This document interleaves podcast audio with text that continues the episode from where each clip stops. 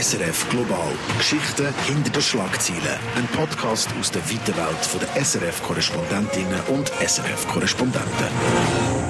Ja, ganz herzlich willkommen beim SRF Global Podcast. Das ist der Podcast, wo jeweils zwei SRF Ausland-Korrespondentinnen und Korrespondenten zusammen über das Alltägliche aus ihren Ländern erzählen. Heute ist aber ganz speziell. Heute haben wir das erste Mal eine Live-Folge von unserem Podcast vor Publikum am Korrespondententreffen im Radiostudio zu Bern. Wir nutzen die Chance und freuen uns sehr fest. Wir, das bin ich, ich bin Lea Sager, ich bin Produzentin vom SRF Global Podcast. Und mit mir auf der Bühne ist der Martin Aldrovandi, ehemaliger China-Korrespondent, jetzt Südostasien-Korrespondent von Radio SRF. Und der David Nauer, ehemaliger Russland-Korrespondent, jetzt Sonderkorrespondent Ukraine. Ja, ihr seid ja beide von relativ weit angereist. Martin, zumindest du. Bist du jetzt gerade zu Korrespondententreffen? Von Bangkok. Also ich bin erst kürzlich dort äh, angekommen und habe mich natürlich durch die Bürokratie gekämpft mit allen möglichen Erlaubnissen und Ausweis und Pressekarten. Und ich habe noch nicht alles bekommen, aber es kommt. Äh, und eine Wohnung gesucht, und wo ich dann die hatte und eingezogen bin, bin ich am nächsten Tag ja, schon wieder da ne? und bin jetzt da. Hey, wir sind schon wieder zurückgeholt. Und es ist auch für uns oder, das erste Mal, dass wir eigentlich den Podcast, das dritte, gleichzeitig am gleichen Ort aufnehmen. Das ist ja noch speziell. Genau, normalerweise hocken wir alle in unseren kleinen Homeoffice oder im Büro irgendwann auf der Welt. Jetzt sind wir alle mal zusammen und können uns in die Augen schauen. Das ist auch sehr speziell. David, von wo bist du angereist? Ich bin nicht aus Kiew gekommen, weil ich ja eben Sonderkorrespondent bin. Das heißt, ich wohne nicht in der Ukraine, aber ich reise immer wieder an. Ich bin jetzt aber ähm, aus Bern äh, trotzdem angereist, und zwar aus Wien, weil ich aus privaten Gründen immer wieder in Wien bin. Ich vor dem Korrespondententreffen in Wien gewesen und dann auf Bern gekommen für das Treffen. Und jetzt sind wir eben alle zusammen hier und freuen uns sehr fest. Ihr seid das äh, Gründerteam vom Global Podcast in dieser Form. In dieser Form gibt es einen Podcast seit dem Juni 21, also jetzt wirklich zwei Jahre. Ihr habt die Idee gehabt, ähm, wie ist dazu gekommen? Ich glaube, ich schaue eher in die Richtung, David Nauer. Es war ein deine Idee, gewesen, oder? Äh, nein, das stimmt nicht. Äh, das ist so ein Teamwork. Ich habe einen Kurs gemacht, einen Podcast-Kurs, und dann hat es dort eine Leiterin gegeben, Sabine Meyer eine bekannte Podcastmacherin und dann haben wir umdiskutiert, dann hat sie gesagt, probier doch mal so etwas aus, zwei Korrespondenten und ich zuerst so, hm, ich weiß nicht, ist das eine gute Idee? Und dann habe ich äh, mit dem Martin geredet und gesagt, was meinst du? Und dann hat er das, glaube ich, eine recht gute Idee gefunden und dann haben wir gesagt, komm, das probieren wir. Also es ist so ein Teamwork gewesen mit... Also es ist eine Hausaufgabe eigentlich gewesen, oder muss man sagen, zuerst in diesem Kurs. Stimmt. Ja, genau. Und da hast irgendwie hängeringend noch jemanden gesucht, der dir mit dir die, die Aufgabe macht. Und wir haben natürlich nie gedacht, dass es dann irgendwann mal ein richtiger Podcast gibt, wo jetzt eben schon zwei Jahre äh, bei uns läuft. Ja.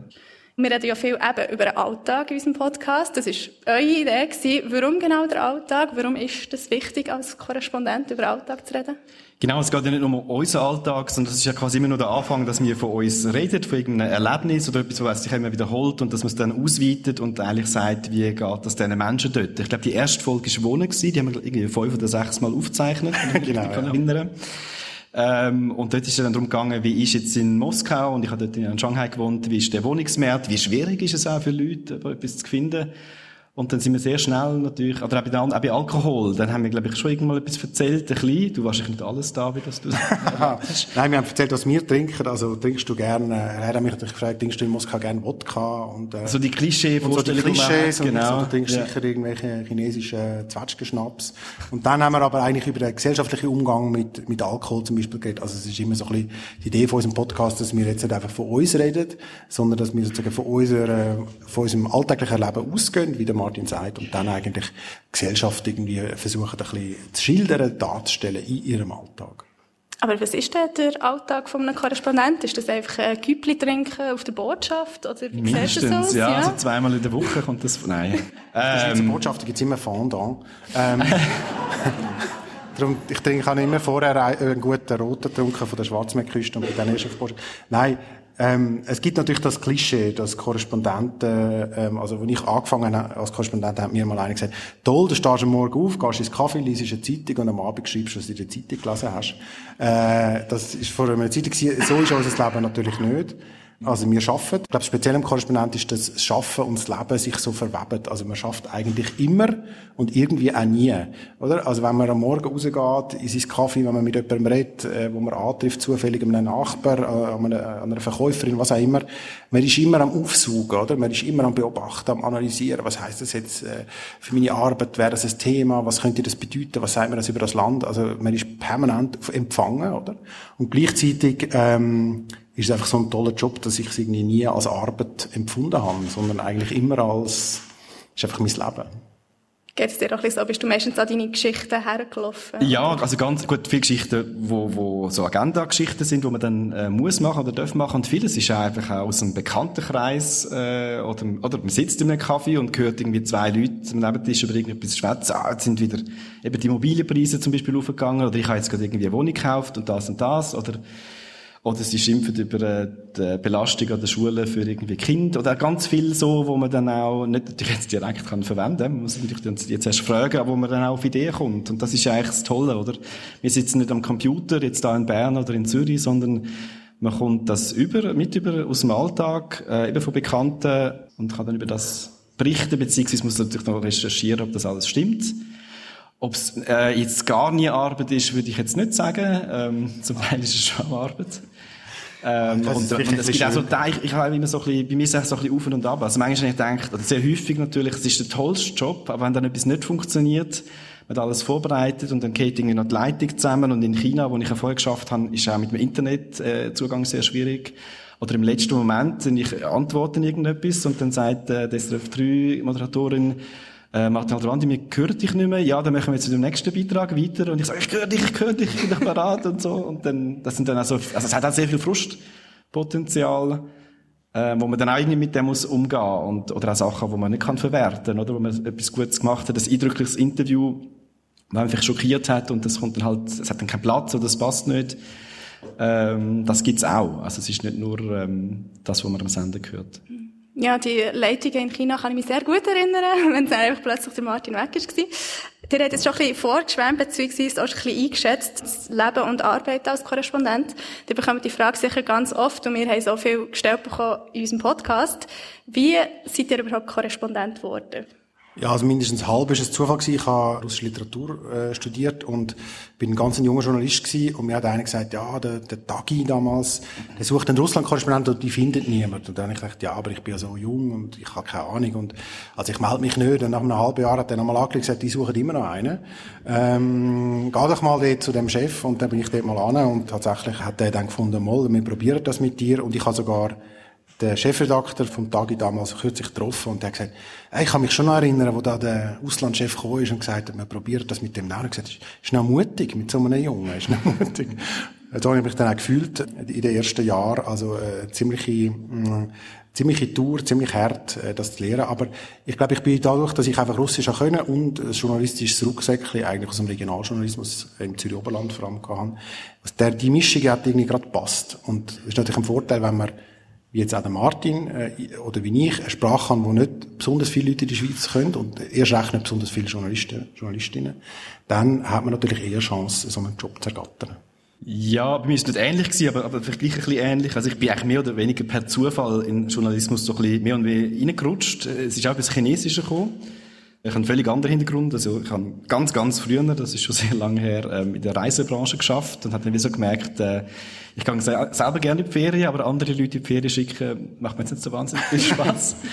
ähm, und dann habe ich mich immer mehr für äh, Medien und so interessiert, habe aber dort auch schon Chinesisch gelernt und bin ja sehr lange in Taiwan gewesen und habe dann dort immer mehr, habe dort ja noch studiert, frei dann auch geschafft für verschiedene, zuerst für Deutsche, dann auch zum Teil für Schweizer Medien. Äh, und dann das Gebiet ist natürlich immer grösser geworden und dann eben vor irgendwie sieben, acht, nein, vor neun Jahren ist das äh, schon her, wo mich dann das SRF, wo ich schon ein bisschen Kontakt natürlich hatte, ähm, dann gefragt hat, ob ich nicht nach China gehen beziehungsweise mich will bewerben für den, den Job. Nein, du hast eben lange in Shanghai gewohnt, als China-Korrespondent. Ja, genau. Also ich hatte dort zwar mein, meine Homebase gehabt, ich hatte dort äh, meine Wohnung gehabt, aber ich bin vor allem vor Covid sicher mehr als die Hälfte der Zeit äh, unterwegs gewesen. Das ist ein grosses Land, oder? 1,3 Milliarden Menschen. Jetzt ist es offiziell nicht mehr das grösste Land. Äh, jetzt ist es ja Indien, aber es ist immer noch sehr gross. Und es hat mir auch Spass gemacht, umzureisen und äh, verschiedene Leute kennenzulernen. Und dann eben mit so einem grossen und gute Unternehmen im Rücken, die einem unterstützen, weil als freier Journalist, ähm, also einerseits finanziell musst du das immer alles ganz, ganz knapp berechnen, äh, manchmal macht man auch Hinterschied. Und das unterstützt einem dann auch niemand, oder? Also, also bis zur Software, das klingt jetzt, äh, oder Audio-Software, wo man schneidet und macht und eine gute Redaktorin, die das abnimmt. Ähm, das ist natürlich schon toll gewesen. Du hast äh, vorhin gesagt, wir haben in der ersten Folge im Juni 2021 über das Wohnen geredet, dann in Shanghai und in Moskau. Seitdem hat sich ja ganz viel verändert auf der Welt, aber auch eben in eurem Leben. Ihr seid dann zurückgekommen aus China, du bist zurückgekommen aus Russland. Wie habt ihr die Rückkehr denn wahrgenommen? Ich nehme an, für dich, David, so sehr speziell gewesen, weil dann der Krieg ist ausgebrochen in der Ukraine. Ja, und also vor allem bevor der Krieg ist, bin ich noch Vater geworden von Zwillingen. Äh, also das ist mal für mich so das prägende Erlebnis gewesen und ich hatte darum eigentlich gar keine Zeit gehabt, zum überlegen, dass ich jetzt nicht mehr in Russland bin und dass ich jetzt wieder da bin und dass das eine andere, also einfach wirklich keine Zeit und wo das dann einigermaßen ich gewusst habe, wie man die Windeln wechselt, hat der Ukraine-Krieg angefangen. Also ich habe nie Zeit gehabt, äh, Russland zu vermissen. Und natürlich hat sich die politische Lage massiv verändert. Also Russland hat den Krieg angefangen. Russland ist jetzt für Journalisten ein extrem schwieriger Ort, wenn man überhaupt reinkommt. Also Radio SRF versucht bis heute, mein Nachfolger, das Visum überzukommen, kommt keins über. Der Krieg ist ja wirklich furchtbar. Es hat sich sehr, sehr viel verändert und Russland ist irgendwie auch so ein bisschen hinter einer Mauer, äh, hinter einem neuen eisernen Vorhang verschwunden, informationsmäßig weil ähm, selbst in den ersten Monaten, äh, wo ich dann nicht mehr da bin, hat immer noch einen Haufen zwar kleine, aber gute kritische Medien gegeben aus Russland, die berichtet haben. Man können mit Freunden, Bekannten, Kontaktleuten äh, telefonieren, vielleicht über eine verschlüsselte App, offen miteinander reden. Das ist jetzt sehr viel schwieriger geworden. Also man weiß immer weniger, auch ich weiß immer weniger, was eigentlich in Russland passiert. Aber ich muss sagen, es ist ja auch nicht mehr mein Gebiet. Ich bin jetzt nur noch in Anführungszeichen für die Ukraine zuständig. Martin, für dich es auch mehr ein Kulturschock gewesen, als ein politischer Schock, sage ich jetzt mal, zurückkommen in die Schweiz. Ja, ich habe es natürlich toll gefunden, wie viele Freiheiten wir da haben. Oder wir können auf die Straße demonstrieren, man kann auf Facebook und Google ohne irgendwie ein VPN zu nutzen, ähm, eben die Leute dürfen über die Regierung schimpfen.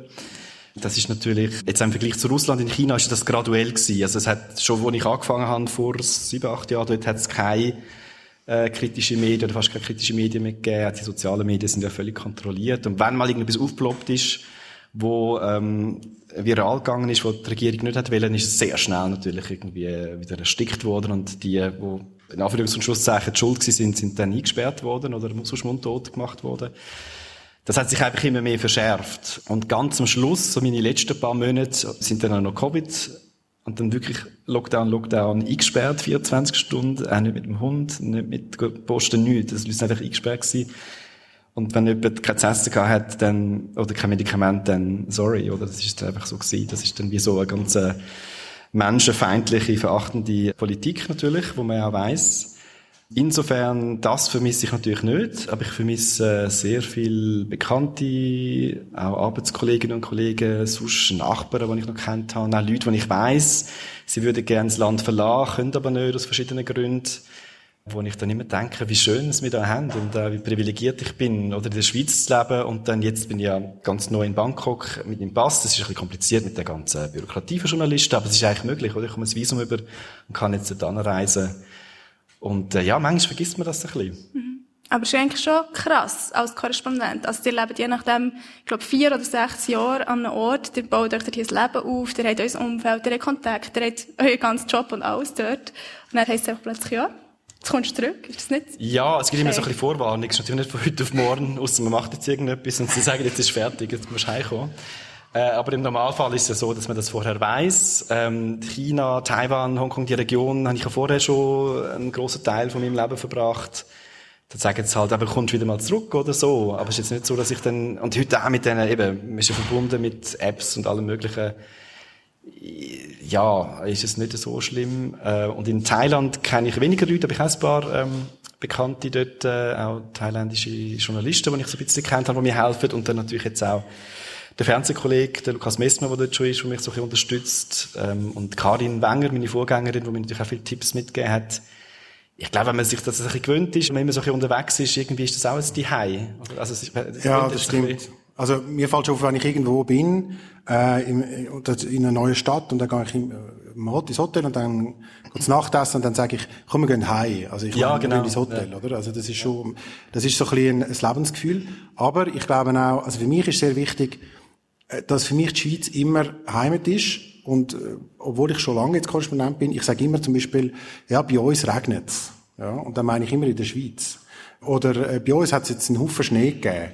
Und das, ich meine, das ist in der Schweiz, obwohl ich äh, lang Korrespondent bin, sehr viel unterwegs und viele Jahre gar nicht in der Schweiz gelebt habe. Also ich habe die Schweiz irgendwie immer so als, als Fixpunkt gehabt. Und ich glaube, wenn man so weiß, wo man hier ist, dann kann man auch irgendwie gut weggehen. Und vor allem, wenn man auch weiss, dass die Hause, das läuft nicht weg, oder? Es ist so ein schönes und auch stabiles Land. Da kann ich immer zurückkommen und äh, ich kann eigentlich jederzeit in die Schweiz zurückkommen, wenn ich das will. Und das macht, darum macht es mir sehr, ist, fällt mir relativ leicht, dann auch länger nicht in der Schweiz zu sein. Ich glaube, ich würde jetzt gerne eine Hörerfrage vorziehen, die wir bekommen, und zwar von Martin aus Zürich. Ich finde, es passt noch so schön, wenn du über Heimat redest und du mit deinem Ferienhintergrund. Ähm, der Martin fragt nämlich, vielleicht auch, weil wir eine Folge gemacht zum Thema Ferien. Wie machen eigentlich Korrespondentenferien? Müsst ihr immer zurück in die Schweiz? Oder wie sieht das aus? Was meinst du mit Ferien, mit, mit Ferien? Wir haben doch keine Ferien. Wir haben, wir haben keine Ferien. 24/7, Ah, oder? so. Ja, Wir ja. haben doch keine Ferien. ja. Nein, also ich bin viel in Russland umgereist. Das ist ja auch ein sehr großes Land. Und auch ein Land, wo sehr spannend ist, wo es wahnsinnig viele tolle Orte gibt, Schwarzmeerküste, der Kaukasus, Sibirien, ich weiß nicht was alles, Vulkan äh, im Fernen Osten und so weiter. Also ich bin viel in Russland umgereist, auch in der Ukraine und natürlich ab und zu in die Schweiz, aber auch mal als Mittelmeer, also so ein bisschen ein Mix. Aber gerade während Covid habe ich äh, natürlich nicht aus dem Land und bin sehr viel in Russland unterwegs gewesen und habe das auch sehr genossen. Du bist auch viel umgereist, oder? Ja, ich bin natürlich auch heimgekommen, äh, ab und zu. Und auch in Asien, in China, eben, das ist ein grosses Land. Und ich habe ja, als ich dann aufgehört habe, im Juni vor, äh, letztes Jahr, habe ich dann gedacht, dass die letzten vier Monate, ich habe dann noch unbezahlt genommen, reise ich dann noch mindestens in China um. Dann ist Corona gekommen und gesagt, dann reise ich in China um. Und dann habe ich ja gut, das ist dann alles. Und dann ist einfach Shanghai so ein bisschen, und dann, gesagt, dann reise ich halt, dann ich meinem damaligen Chef noch gesagt, dass haben dann so geschwätzt, dann, ja, dann reise ich halt zum Spass oder ein bisschen in Shanghai um, das ist auch eine grosse Stadt, und schlussendlich ist es halt wirklich einfach die Wohnung gewesen. Bist du in deiner Wohnung umgereist? In einer Wohnung umgereist. Und da entdeckt man noch das eine oder andere. ähm, nein, aber das ist dann halt so gewesen. Und wie gesagt, wir sind einfach wahnsinnig privilegiert. Also ich, zum Beispiel, um das noch zu sagen, ich habe immer genug äh, zu essen gehabt. Nicht immer das, was man will, ähm, aber es ist immer, äh, das hat immer funktioniert. Und, ich meine, und in dem Moment kannst du natürlich nicht sagen oder dich beklagen bei Kollegen, dass es einem nicht gut geht. Und du bist jetzt eben in Südostasien ganz neu, aus dem China-Korea ist der Südostasien-Korrespondent geworden. Du lebst jetzt in Bangkok. Äh, wie hast du dich vorbereitet auf das neue Berichtsgebiet? Neue Sprachlehren vielleicht? Oder ist das eh schon? Ja, das sind ja ganz viele Sprachen dort. Ja. Ja. Das ist ein bisschen anders. Das ist ein anderes Gebiet als China. Und China habe ich halt vorher schon gut kennt und bin sehr verbunden gewesen. Das ist jetzt relativ neu. Also ich kenne es auch ein bisschen, also Thailand. Viele andere Länder nicht so. Ich habe mich ja mit Sprachlernen jetzt vorbereitet. Ähm, das geht natürlich weiter. Man lernt nicht einfach so schnell eine Sprache, wie man gerne will. Und man kann natürlich lesen, man kann mit äh, Leuten reden, Expertinnen und Experten, aber schlussendlich muss man einfach die sprichwörtliche Wasser reingumpen.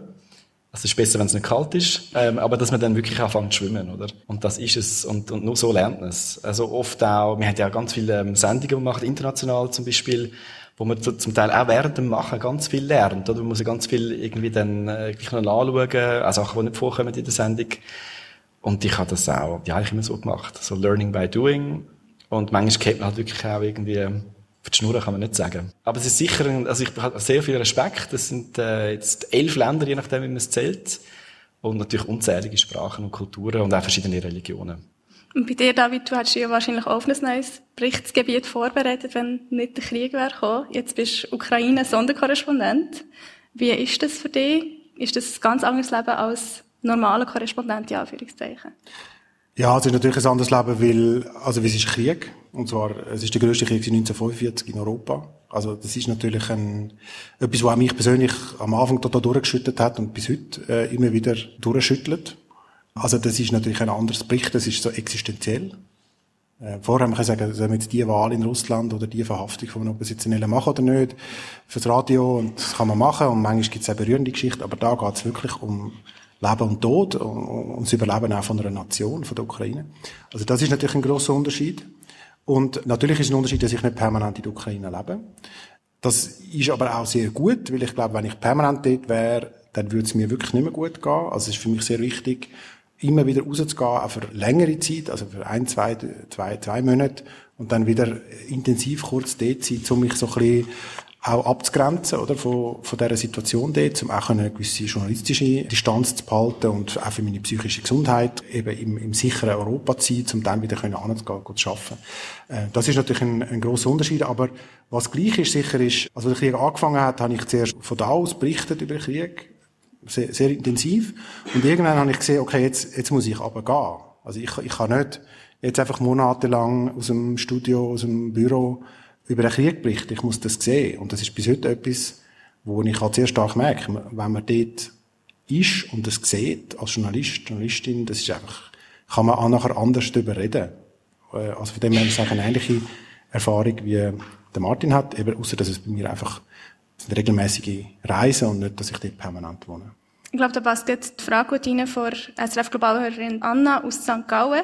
Sie hat nämlich uns geschrieben und gefragt, wie das bei Korrespondenten aussieht mit der Sicherheit. Bei dir, äh, bei deiner letzten Reportage hat man dich gesehen in einem Schützengraben. Du bist schon näher an Front gewesen. Was ist dort hier das Thema Sicherheit? Wie bereitet man sich auf so etwas vor? Ja, also für mich ist das Wichtigste bei solchen Einsätzen, wo es potenziell gefährlich ist, einfach das Sammeln von Informationen.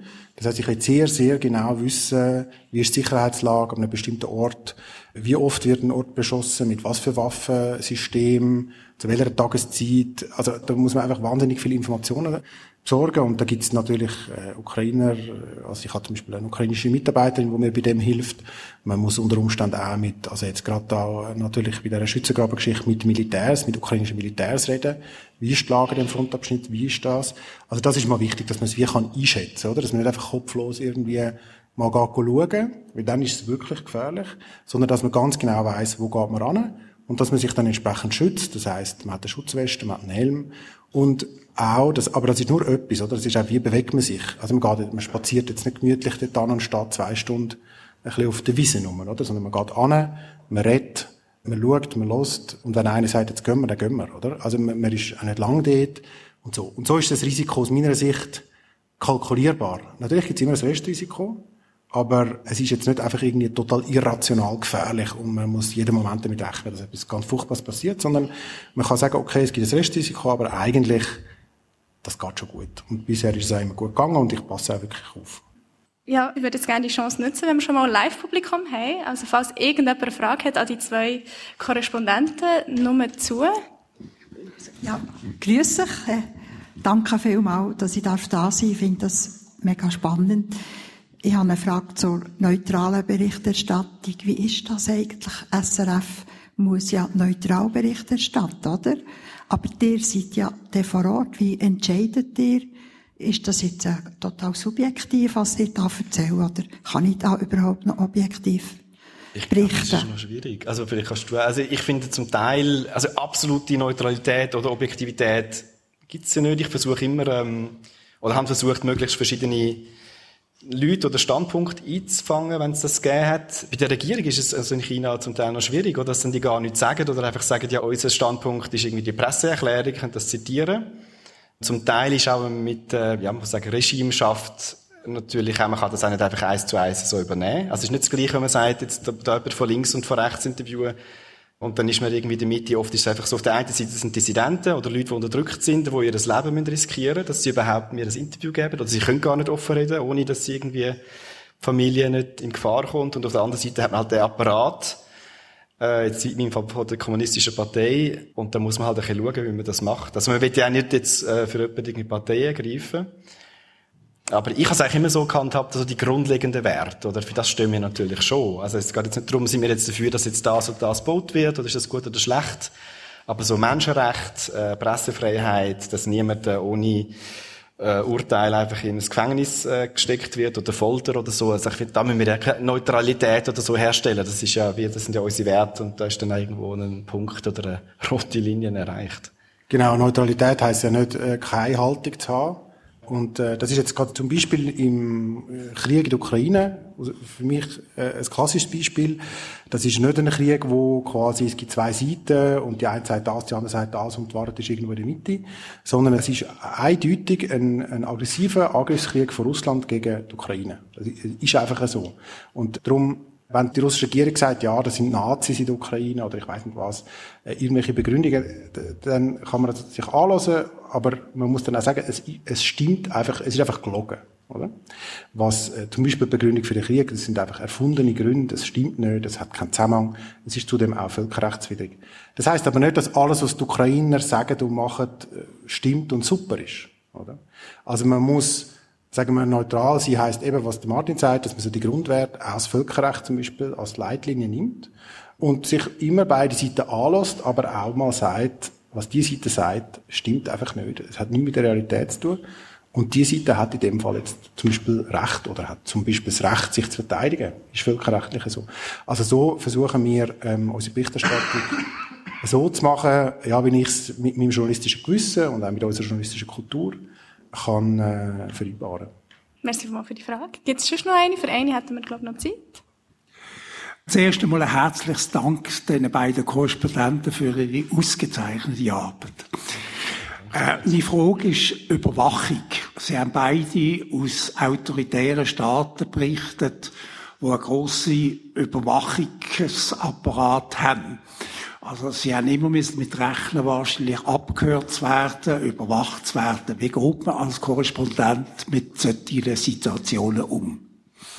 Ja, also zum Teil kann man dann halt gewisse Sachen nicht machen, weil es einfach nicht geht. Also ich kann nicht jetzt, wenn ich etwas Kritisches mache, zum Beispiel ähm, unterdrückte Christinnen und Christen in einer Provinz besuchen. Ich kann dort vorher anrufen, das ist das SRF, ich würde gerne mit dem Priester oder mit dem Pfarrer ein Interview machen, wenn der ja von der äh, Behörde dort überwacht wird, dann sagt man, ja gut, kann man über irgendwie drei Ecken herausfinden, ist die Person dort, ohne dass man jetzt irgendwie direkt über eine App oder so kommuniziert. Äh, und wenn das nicht geht, oder mir die Person eben in Gefahr bringt, dann ist es sehr häufig vorgekommen, dass ich einfach absagen musste. Wir hatten auch so Kurs gehabt, so Online- und Cybersecurity-Sicherheitskurs. Und wenn man wirklich ganz sicher sein will, habe ich gemerkt, das muss einfach analog sein. Also halt auf keiner App, auf keinem Computer. Man nimmt dann das auf, aufs Mikrofon, oder zum Teil nimmt man es gar nicht auf, schreibt es einfach auf und sagt, das ist eine Ausnahme, das ist natürlich nicht ideal fürs Radio. Die Person ist vielleicht exponiert, die dürfen mir eigentlich gar kein Interview geben, hat jetzt aber trotzdem eingewilligt, ähm, das sind Antworten und ich lade das dann von einer Sprecherin oder vom Sprecher äh, nachreden. Das haben wir ein paar Mal gemacht. Ist unbefriedigend, oder? Man hat natürlich dann auch wie, wie keinen Beweis, oder, dass das wirklich stattgefunden hat. Aber manchmal ist es nicht anders gegangen und manchmal ist es dann halt mit irgendwie Stimmenverfremdung. Ja, und dass ich überwacht wird, das ist sowieso, also ich muss für jede Zugreise ist meine Passnummer angegeben und meine Passnummer hat dort die Spinne ähm, vermerkt, dass ich Journalist bin. Also die wissen, wenn sie das wollen, wo ich angegangen oder Taxis haben häufig auch Kameras in den Taxis drin. Gewissen Ort sowieso im Hotel, in jedem Hotel, wo ich abgestiegen bin, ähm, hat die Polizei müssen äh, informiert werden. Häufig sind sie dann nicht gekommen, sind dann nicht immer nur kritische oder ganz heikle Sachen gewesen. Aber da muss man sich dann irgendwie bewusst sein und das ist, schwingt immer so ein bisschen im Hinterkopf äh, mit. Und ich also jetzt immer aufpassen, dass ich selber nicht paranoid wird, dass man sich da auch ein bisschen an das gewöhnt und eben, dass man vor allem, also mein Wichtigste war eigentlich immer, dass ich keine Interviewpartnerinnen und Partner in Gefahr bringe. Und das hat mir zum Teil schon so ein bisschen schlaflose Nacht bereitet, oder wo man eigentlich, eigentlich das Gefühl hat, oh, ist jetzt, habe ich das jetzt richtig gemacht? Oder, weil ich kann ja, oder im schlimmsten Fall, mit meinem Schweizer Pass immer noch ausreisen, ja. Ja, also ich denke, die Überwachung, also in China ist sicher schlimmer gewesen und auch die Repression gegen Andersdenkende äh, Einheimische wie in dem Russland, wo ich noch erlebt habe bis 2021. Das heißt, es hat in Russland, wo ich da war, bin immer noch Leute gegeben, die sich kritisch geäussert haben, Professorinnen, Oppositionspolitiker, äh, auch ganz einfache Leute. Das ist am Schluss von meiner Zeit dort ist es weniger geworden, sind die Leute misstrauisch geworden, haben zum Teil Angst gehabt, aber eigentlich die ganzen sechs Jahre, oder ich bin ja vorher auch schon mal da gewesen, insgesamt neun Jahre, ist es eigentlich meistens noch so gewesen, dass tatsächlich es Leute gab, die sich kritisch geäussert haben. Es ist ein von denen etwas passiert, sie sind eingesperrt worden, auch ein paar leben nicht mehr. Aber insgesamt hat es nie so derartige Repression gegeben, wie äh, jetzt das der Martin Aderwandi aus China schildert. Aber man selber als Journalist ist natürlich immer sich bewusst, dass man überwacht wird. Und irgendwie hat man es immer so ein bisschen im Hinterkopf. Also man verhält sich eigentlich immer so, dass man das Gefühl hat, irgendjemand schaut zu, oder? Also man weiß es einfach immer so ein bisschen. Und einerseits gewöhnt man sich dran, andererseits wird man dann auch so ein bisschen paranoid, wenn man irgendwo geht wandern und plötzlich steht ein schwarzer Jeep auf dem Parkplatz wenn man zurückkommt, denkt man, wieso steht jetzt der da, oder? Es gibt dann aber auch so lustige Geschichten, dass zum Beispiel ein Korrespondent erzählt, also lustig, so halb lustig, aber sagen, ja, ich bin heimgekommen und dann ist irgendwie plötzlich die Vase, statt auf dem Küchentisch, in der Stube gestanden und dann sagen ja komm, du hast das einfach verwechselt. Nein, tatsächlich. Und ist es jetzt der Geheimdienst gekommen, der die Vase verschoben hat? Gewesen, ja oder nein? Also es gibt Fälle, wo es eindeutig der Geheimdienst war. In anderen Fällen haben, glaube ich, Kollegen einfach nicht so eine Ordnung in ihrer Wohnung. Also da, da lacht man, wenn man sagt dann zum Beispiel, das ist jetzt extra für den Geheimdienst. Wir tun jetzt erklären das. Und, das sollst du zum Beispiel in China nicht machen. Ja, wir machen das Nein, das, also wenn du natürlich dann extra, das ist, äh, das so, so, so, Spaß, äh, so Spaß kann, hat man in Russland damals noch okay. machen Ist jetzt aber sicher Jetzt ist die Situation viel ernster. Jetzt ist die Situation ganz anders. Auch zum Beispiel seit der amerikanische Kollege Ivan Gershkovich in Haft genommen worden ist, äh, ihm droht 20 Jahre Haft. Die russische Propaganda und auch der Umgang mit Journalisten ist wahnsinnig viel aggressiver geworden. Und ich muss sagen, ich genieße es unglaublich, in der Ukraine können, dürfen zu arbeiten, in einem freien Land. Es ist zwar ein Land im Krieg, aber ich kann dort im Regierungsviertel kritische Fragen an einen Regierungsberater stellen. Ich kann wenn ich mit Freunden am Abend in der Beiz sitze, kann ich auch mal einen Witz machen, wo jetzt vielleicht gut ist, wenn er aus der Öffentlichkeit kommt, oder auch mal eine kritische Bemerkung machen. Man kann auch mal streiten, man kann auch mal sagen, das sehe ich überhaupt nicht so. Ähm, es gibt Ukrainer, wo die eine sagt das, der andere sagt das. Also, ja, das genieße ich sehr, die Freiheit. Und dass der Druck weg ist. Und ich glaube, man spürt zuerst, dass er weg ist, wenn man ihn mal mehrere Jahre auf der Schulter gehabt hat. Merci vielmals für die Frage, sehr interessant. Vielleicht noch ganz am Schluss, was kommt eigentlich nach dem Korrespondentenleben? Macht ihr das bis zur Pensionierung? Dann ist Oder, fertig. Dann ist, dann ist nicht mehr? Nein, nein. Ja, nach dem Korrespondentenleben kommt hoffentlich nochmal ein weiteres Korrespondentenleben. Genau. Nochmal ein Korrespondentenleben. Aber das entscheidet ja nicht mir. Aber äh, ich finde, es ist irgendwie der großartigste Job. Obwohl ich sagen muss, ich bin jetzt ja auch eingebunden in die Auslandredaktion und arbeite da als Redakteur. Und das hat auch Vorteile und es ist auch toll, mit den Kollegen enger zusammenzuarbeiten, sehen, wie wir plant, wie entstehen Sendungen, also nicht nur quasi so Einzelkämpfer zu sein auf irgendeinem Aussenposten, also das hat auch Vorteile. Trotzdem finde ich, Korrespondent sein ist nach wie vor mein Traumjob. Das macht ein bisschen süchtig, oder? Ja, also, absolut. Also ja, man kann nicht mehr aufhören.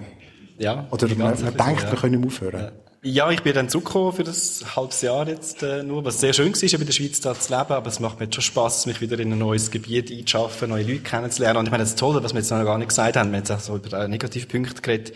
Ich kann natürlich dort mit Leuten reden, die ich sonst nie, oder auch Themen, ich komme nie mit dem in Kontakt. Also sechs äh, Politikerinnen, äh, zum Teil NGOs, gewöhnliche Leute, oder irgendwelche Sachen, äh, wo man dann plötzlich findet, ah, das ist ja ganz interessant, das hätte ich gar nicht gewusst.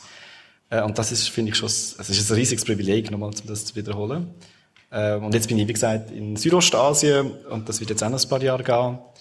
Und dann mal schauen, was dann kommt. Wir wären jetzt schon am Schluss von unserem Podcast. Merci vielmals euch allen fürs Kommen hier vor Ort im Radiostudio Bern. Merci fürs Zuhören, euch daheim.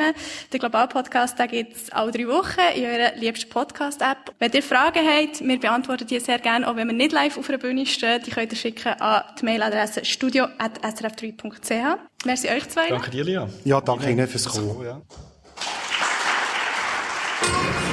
SRF Global. Geschichten hinter den Schlagzeilen. Ein Podcast aus der weiten Welt der SRF-Korrespondentinnen und SRF-Korrespondenten.